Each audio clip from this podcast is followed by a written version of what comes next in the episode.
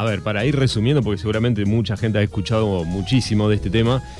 Eh, lo que pasó en las elecciones ayer a nivel nacional como eh, sexta sección, nivel provincia, eh, era algo que por suerte, digo por suerte porque cada vez que damos información, nosotros obviamente, digo nosotros en, este equipo, este, lo hacemos con la mayor responsabilidad y veníamos diciendo, ¿no? Desde que asumió Alberto Fernández que habían unas cuantas cosas que no se estaban haciendo bien y que eso se iba a reflejar en las elecciones trabajo de funcionarios que no estaban funcionando, valga la redundancia, no estaban funcionando bien. Eh, a nivel distrital eh, y en la provincia de Buenos Aires, eh, el tema del trabajo de la militancia, ¿no? El trabajo de acercarse a la gente. Y bueno, y la gente generó ayer, vale la, palabra gente, porque todo el mundo ahora parece que es todo el mundo es gente, ¿no? Pero el votante ayer demostró que estaba muy, muy enojado, muy enojado. Y la verdad que mm, hoy a la mañana, cuando estaba leyendo y escuchando algunas notas, y coincidía, vos sabés que ayer me pasó un dato eh, interesante porque, claro, el, voto castigo fue por una cuestión económica principalmente, ¿no? La gente cansada de que no llega al 15, no llega al 20, eh, no tiene un mango. Votó con el bolsillo, digamos. Votó con el bolsillo y muy enojado porque, claro, o sea, no hay políticas para revertir eso. Eh, porque bueno, el que no llega al 15, el que no llega al 20, el que tiene que pagar un montón de impuestos, el que tiene un dólar a 180 y tiene que comprar para el negocio. Eh, así que realmente muy, muy, muy enojado. Eso por un lado. Eh, eso pasó a nivel nacional, a, nivel provincia. Eh, la escuchaba Tolosa Paz hoy también decir justamente ese tema. Y por supuesto el tema del cambio de políticas, ¿no? Que van a hacer, porque, bueno, ¿cómo va a hacer Alberto Fernández ahora para revertir esto? Porque va a ser un golpe duro de eh, la oposición eh, si esto se, plasma en las elecciones de noviembre, porque se van a perder varios legisladores del oficialismo, o sea, tanto en, diputados como en, senadores, ¿no? Claro, tal cual. Tal cual. Así que, bueno, los, eh, los números fueron contundentes, la gente estaba muy enojada y a lo que pasa, a llevarlo a nivel distrital, eh, una interna muy fuerte donde Santilli, que era del PRO, que es el, candidato de, la reta en la provincia, lo de la reta lo veníamos diciendo hace mucho tiempo. La, reta, después de, Macri, fue el candidato que iban a, poner para el 2023 y hoy quedó demostrado, ¿no? La reta, su candidato ganó en la provincia de Buenos Aires, que es Santilli. Digamos que es una buena jugada ahí. fue una jugada increíble los que le armaron a la reta el 2023. Yo me acuerdo eh, verano del 2019-2020 hago la primera nota allá en Montermoso, antes de la pandemia, eh, en enero, y hablamos con Héctor Gay, el intendente de Bahía Blanca. Sí. Y él dijo, vengo de reunirme con la RETA, que va a ser el próximo presidente de la Nación. Estamos hablando de verano, diciembre 2019, 20 y pico de diciembre de 2019. Bueno, hoy el candidato a presidente de la oposición sería Larreta, porque su candidato ganó en la provincia de Buenos Aires, que es Santilli, que le ganó la interna Manes. La candidata de, la capital fue Vidal y arrasó Vidal ¿eh? en, capital. Y Larreta, sus aliados que están en, en, Córdoba, por ejemplo, también aliados de Larreta, también les fueron muy bien. O sea, creo que el candidato va a ser indiscutible en ese lado. En lo que tiene que ver con la sexta, bueno, los números fueron claros, ¿no? Mira, acá tengo la aplicación para los que eh, no la tienen elecciones legislativas 20, paso 2021. Y juntos, aquí en el distrito de Puan, sacó 6.091 votos. Estamos hablando de un 72,67%. Eh, bueno, teníamos la interna entre Franco Interesano y Diego Reyes. Franco Interesano sacó 3.719 votos, un 61,05%, dice esta aplicación que es del gobierno.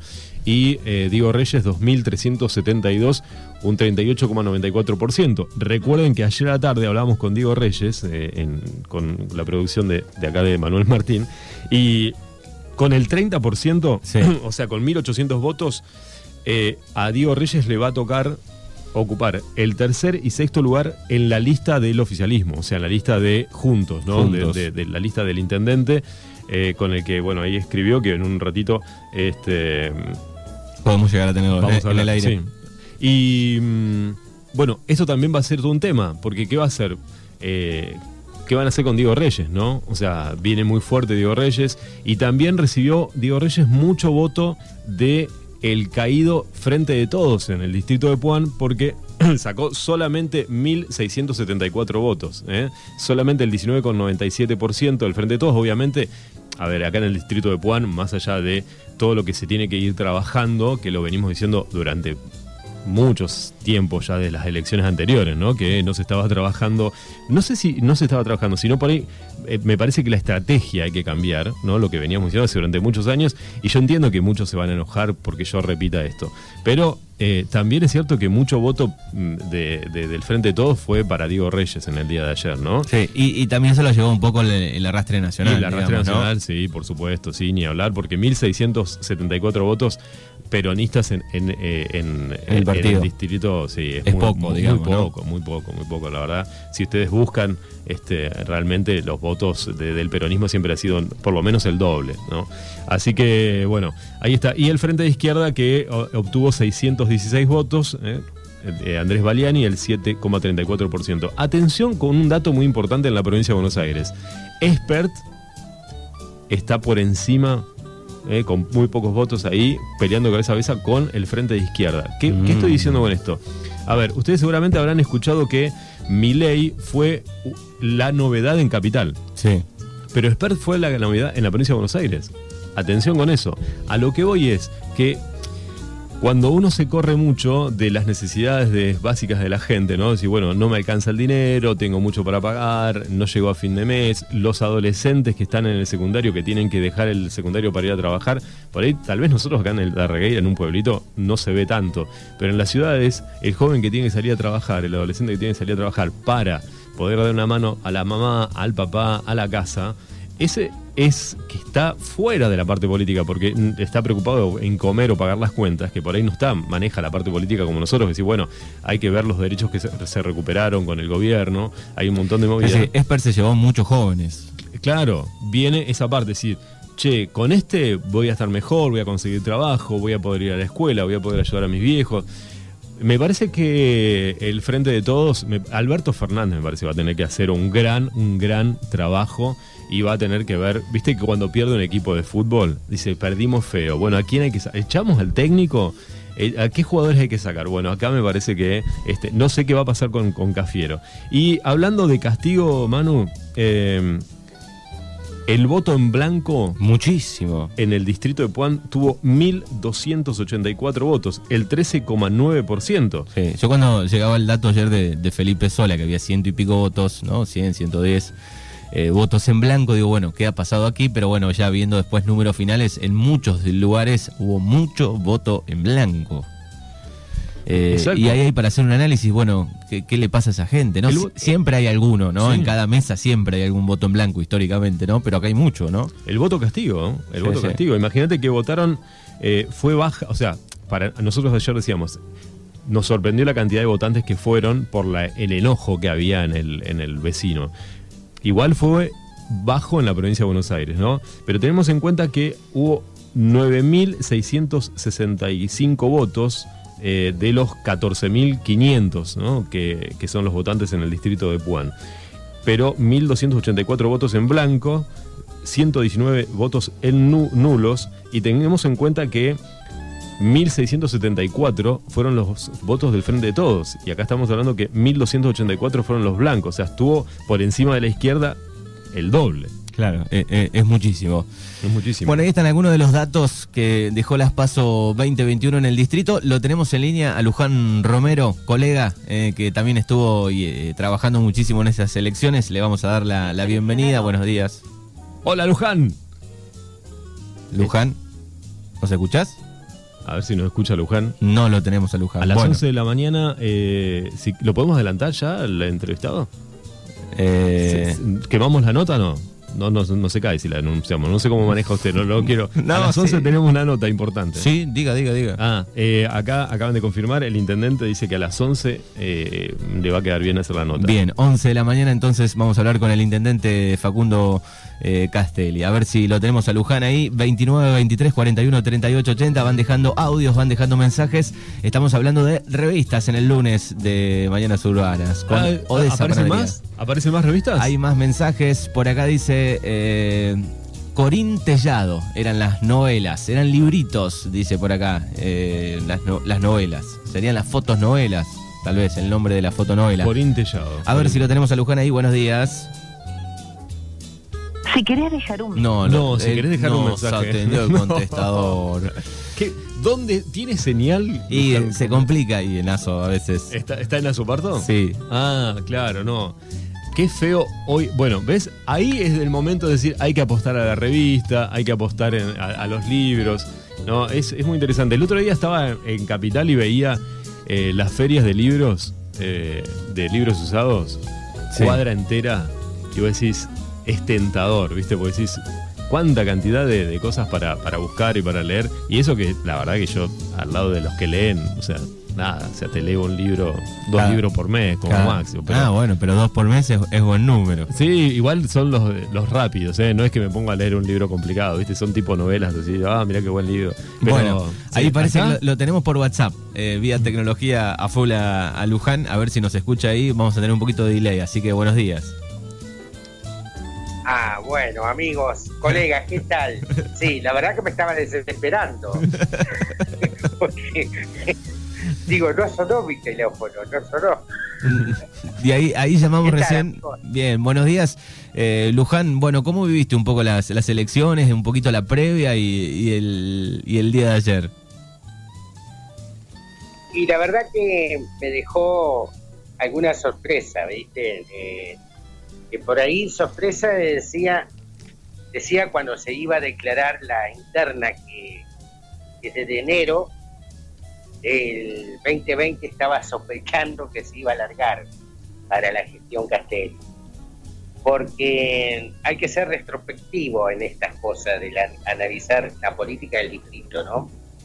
Ustedes se acuerdan cuando fue despedido Franco Bombelli de la gestión Castelli, Sí. Aquella carta pública que hizo Franco Bombelli de que se iba por desacuerdo un montón de cosas y después tuve la oportunidad de entrevistarlo en enero del 2020 y él en una parte así al pasar de, las declaraciones que hace dice tajantemente que, que va a rearmar algo, que quería competir tal vez políticamente, que no se iba a quedar quieto, que iba a empezar a caminar el distrito, que estaba buscando un referente en Bordenave. Nadie nos dimos cuenta de eso, ni quien te habla, pero digo, ¿por qué habrá dicho que está buscando un referente en Bordenave? Realmente estaba ahí. Estamos hablando del Diego Diego Reyes que con este resultado que tuvo. Ese es el análisis que hay que hacer cuando empieza una interna. La interna tiene para dos parámetros para, para evaluar la gestión de un gobierno y las divisiones de poderes. Los que están más empoderados y los que se fueron debilitando del poder. ¿Entendés? No sé si soy claro. Sí, sí. Pero ahí está, eh, ahí está el tema. ¿eh? Pasa por el resultado final de una interna, que se acaparó los votos prestados, porque hay que ser sinceros, ¿no? que Diego a- ayer recibió. Luján, ¿me, me escuchás ahí? Sí, te escucho perfectamente, Coco. ¿Qué tal? ¿Cómo andás, Luján? Buen día.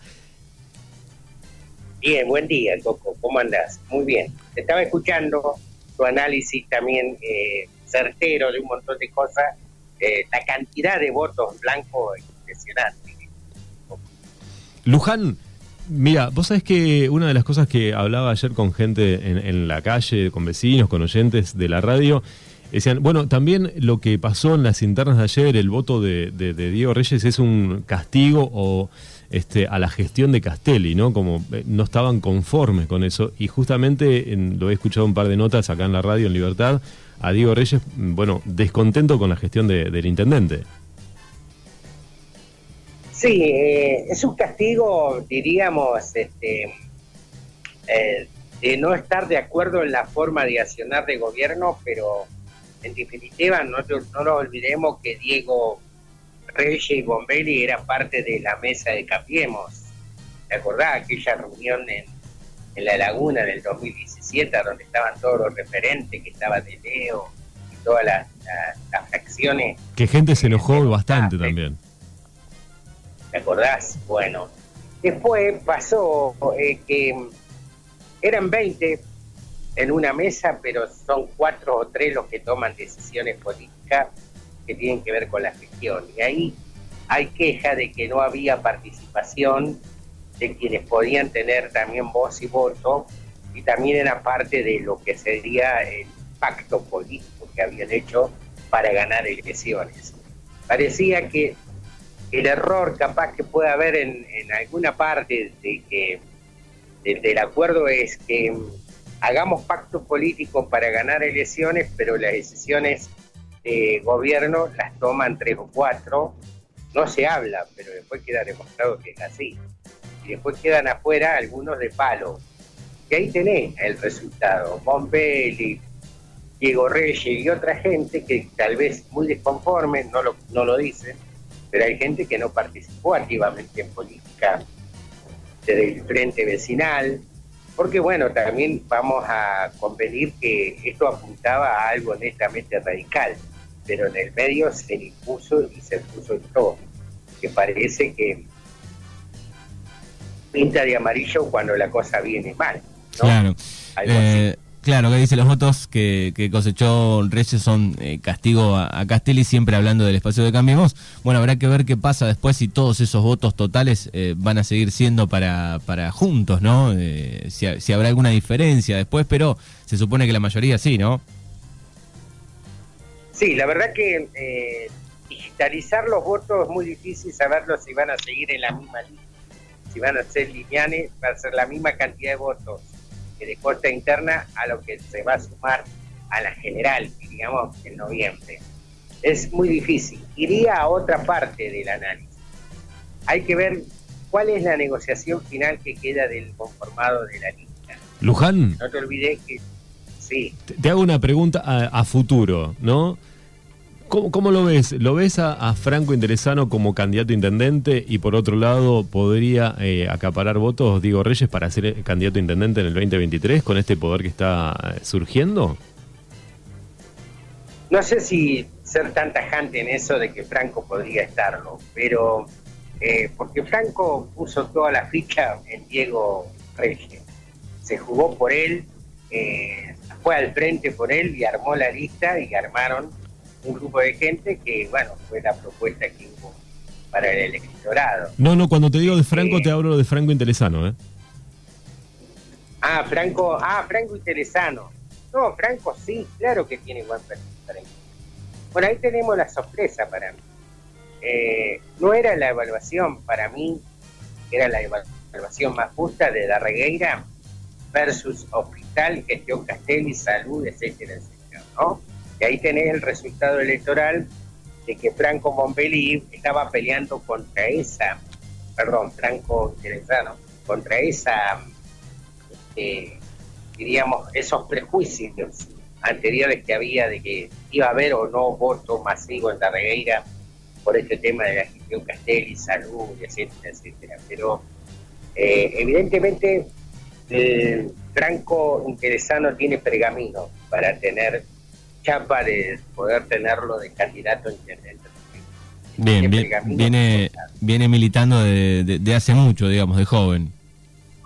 trayectoria, anduve en los estamentos provinciales y nacionales siempre bien relacionado, un alumno y discípulo de Horacio López, hay que decirlo, que aprendió mucho, anduvo fogoneando con políticos de buena cepa, como quien dice, y de experiencia, creo que y es muy cauto, muy prudente, es muy ubicado en lo que dice, en lo que declara, actúa más que el accionar político de él es más sigiloso, pero a la hora de, ya quedó demostrado, ahora de juntar votos lo optó, como quien dice, la gente lo apoyó un grupo de gente de la que se impuso con él, porque fue gente de la que lo hicieron Franco sí o sí en la primera lista, en el primer lugar, no había otra.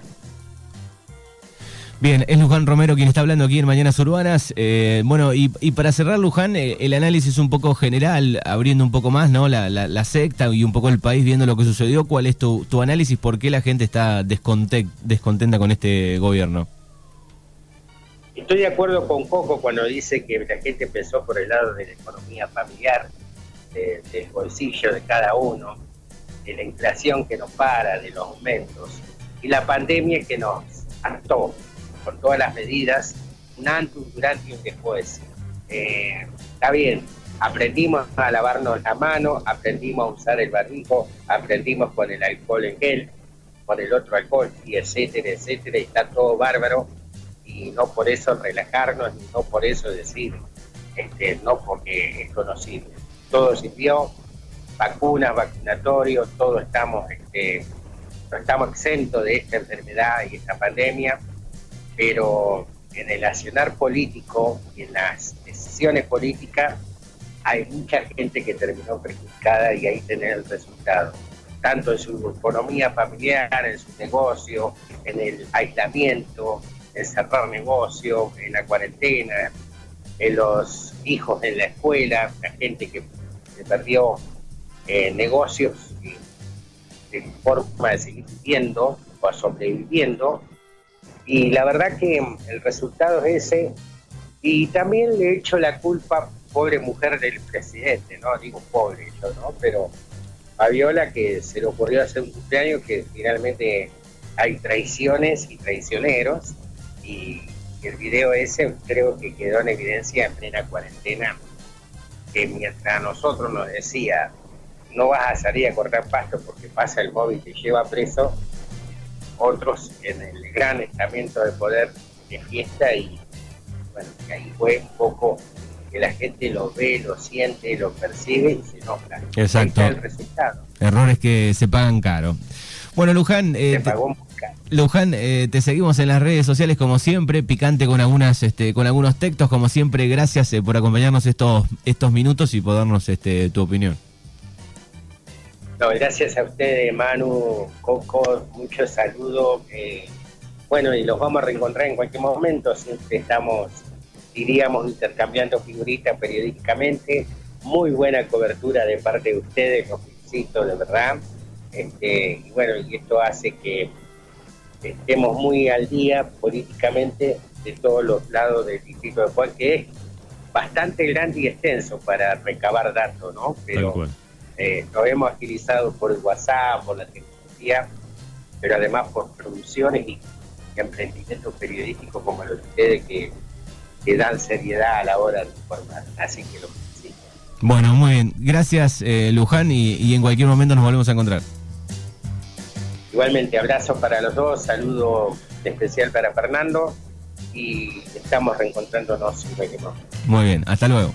Bueno, gran tipo Luján, ¿eh? Hasta luego. Gran, gran tipo Luján, ahí eh, desde Azopardo, cubriendo también lo de Puan.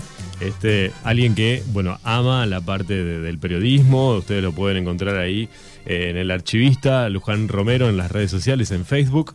Además tiene todo el, todo el recuerdo en la cabeza, por eso el archivista, ¿no? Sí, no, tremendo, tremendo. O sea, si quieren saber algo de lo que pasa en Puan y en el distrito, consulten con Luján Romero porque la verdad que eh, hay que sacarse el sombrero. Uno no tiene ni idea de lo que pasa y él tiene toda esa información.